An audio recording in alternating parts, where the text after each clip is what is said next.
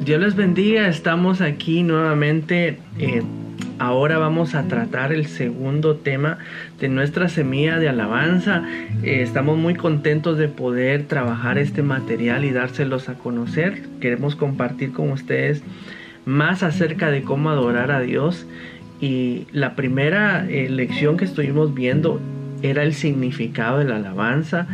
Eh, hablábamos acerca de cómo nuestras emociones no deben guiar nuestra manera de adorar, sino debe ser nuestra fe en el Señor, debe ser la, la palabra de Dios como nuestra guía. Y hoy queremos tratar un segundo tema que se llama cómo debemos adorar a nuestro Dios.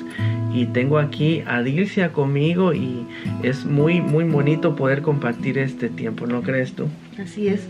Muchas bendiciones, gracias a todos los que y están viendo este video, gracias a los que lo comparten con sus amigos, eh, aquellos que nos están siguiendo también en las redes sociales, invitarles para que se suscriban en nuestro canal de YouTube.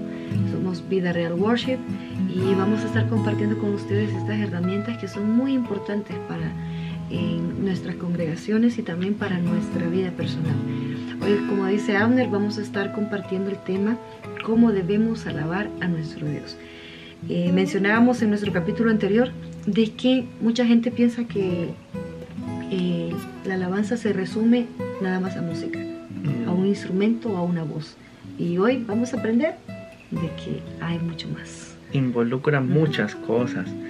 Eh, tengo acá un pasaje bien poderoso que dice, esto está en Primera de Crónicas 13:6 que dice, Jehová Dios que mora entre los querubines, sobre la cual su nombre es invocado. Estos querubines eran una especie de ángeles que ellos con sus alas, ellos eh, volaban, pero también eh, orientaban esas alas hacia la presencia de Dios. El arca donde estaba la presencia de Dios en el tabernáculo, eh, esos ángeles de oro estaban diseñados para que sus alas estuvieran dirigidas hacia la presencia de Dios. Entonces, el primer punto que vamos a hablar acerca de cómo adorar a Dios tiene que ver con adorar con manos levantadas.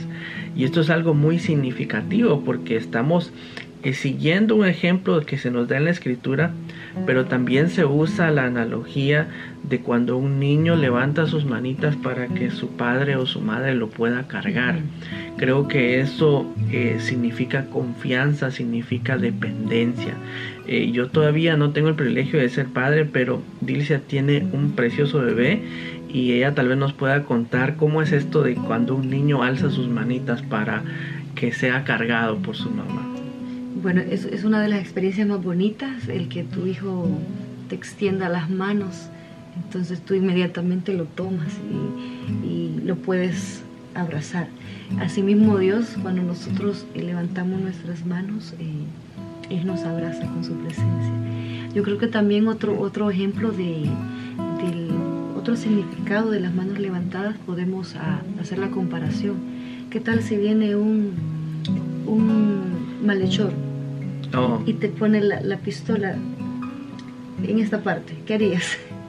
Levantar las manos. Levanta, las manos, levanta las manos. Muchos eh, también lo pueden, lo pueden eh, comparar de esa con, ese, con ese ejemplo, que somos vulnerables delante de Dios cuando nosotros levantamos nuestras manos.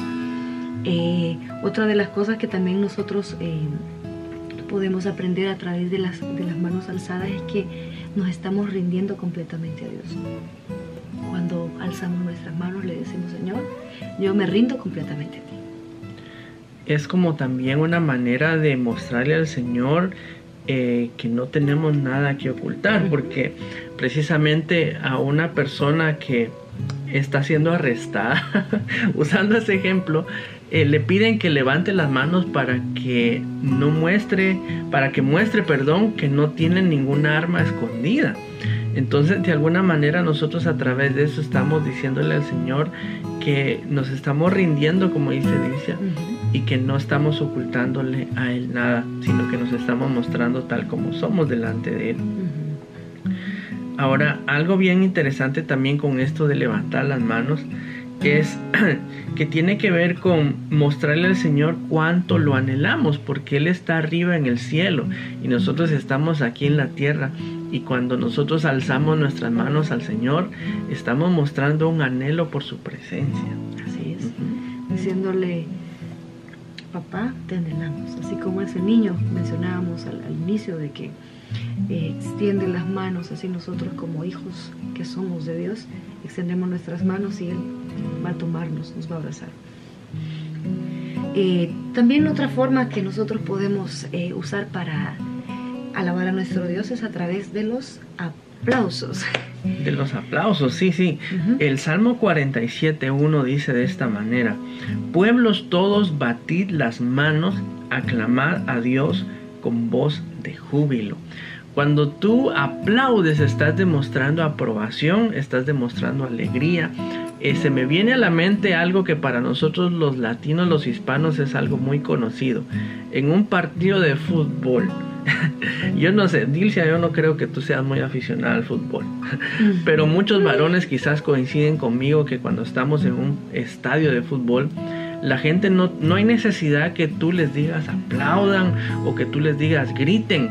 Si el equipo que ellos están apoyando va ganando o simplemente le quieren dar ánimos, eh, de la gente sale poderlos apoyar de esa manera.